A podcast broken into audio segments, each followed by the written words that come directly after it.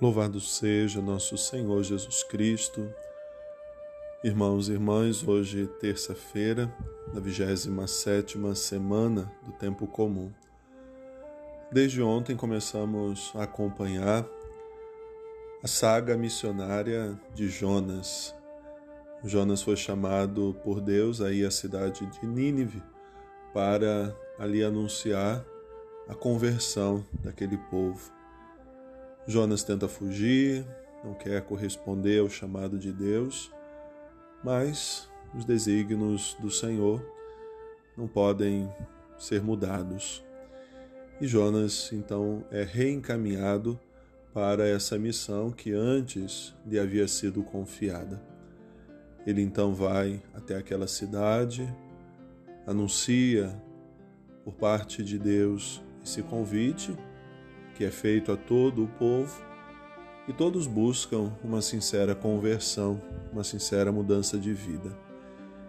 E ali Jonas tem certeza daquilo que ele já conhecia de Deus: que ele é bom, que ele é clemente e que ele é misericordioso.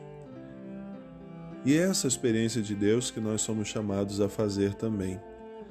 Um Deus sempre preocupado conosco, um Deus que sempre se coloca junto do seu povo, um Deus que entra na nossa história. Como no Evangelho de hoje, vemos Jesus que entra na história de uma família de três irmãos: Marta, Maria e Lázaro. Era um lugar onde Jesus podia descansar, ali ele renovava as suas forças físicas embora fosse um lugar também de grandes ensinamentos. Como no Evangelho de hoje, vemos que logo que Jesus chega àquela casa, Maria se senta aos pés do Senhor para ouvir a sua palavra, para ser formada por Ele, para deixar o seu coração entrar na sintonia do coração de Jesus. E Marta andava agitada e preocupada com as coisas da casa, preocupada com aquilo que ia servir também ao Senhor. Era uma visita, era um hóspede, era um amigo. E ela então reclama com Jesus se ele não se importava dela estar ocupada fazendo tudo sozinha enquanto Maria estava ali aos seus pés. E Jesus fala algo a Marta que serve também para cada um de nós. Marta, Marta, você anda agitada por muitas coisas.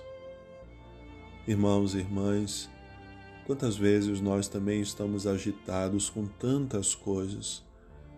É a família, é o trabalho, são as problemáticas hoje da sociedade, é essa pandemia do coronavírus são tantas as preocupações que nos tiram a paz, que nos tiram também o bom humor, e às vezes nos chateamos quando outros vivem de um outro jeito. Somos todos diferentes. Cada alma tem a sua particularidade e cada alma busca a Deus do seu jeito. Maria procurava de um jeito, Marta de outro, Lázaro de outro.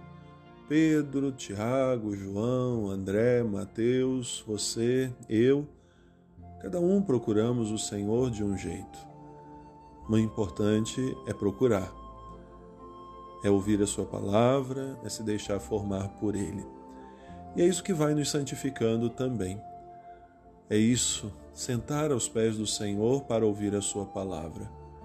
E essa palavra vai tocando o nosso coração e vai nos tornando cada vez mais semelhantes a Ele. Hoje a igreja celebra dois santos. Celebra São Benedito, um santo franciscano, um homem muito humilde, que, analfabeto, simples, viveu os serviços mais simples também na comunidade até chegar a ser superior da ordem era um representante ali importante diante dos outros irmãos. E no dia que ele deixou a sua função de superior, ele voltou para um trabalho que ele gostava muito, que era ser o cozinheiro do convento, o que fez de São Benedito patrono dos cozinheiros. Aprendemos dele a humildade. São Benedito nos ajuda a compreender isso. Não importa o cargo que a gente tem, o posto que a gente ocupa, devemos sempre fazer com humildade. Celebramos também Santa Faustina, foi chamada pelo próprio Jesus de secretária da misericórdia.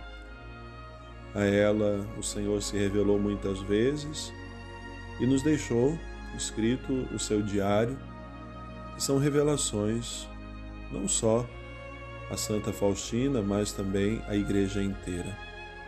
Foi a partir dela que Jesus pede a festa para celebrar a sua misericórdia, acolhida então pelo Papa João Paulo II, hoje também santo. E assim celebramos o testemunho desses dois santos. Cada um do seu jeito, são chamados a serem instrumentos da misericórdia, como Jonas foi para aquele povo da cidade de Nínive, como Jesus também foi para tantos e chama cada um de nós a buscar, a aprender sempre com Ele, a sermos mansos, humildes, simples, de coração, porque é isso que agrada a Deus.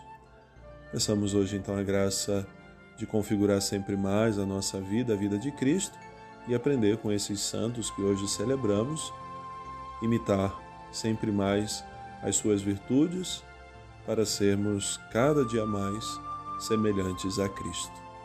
Boa oração, Deus abençoe.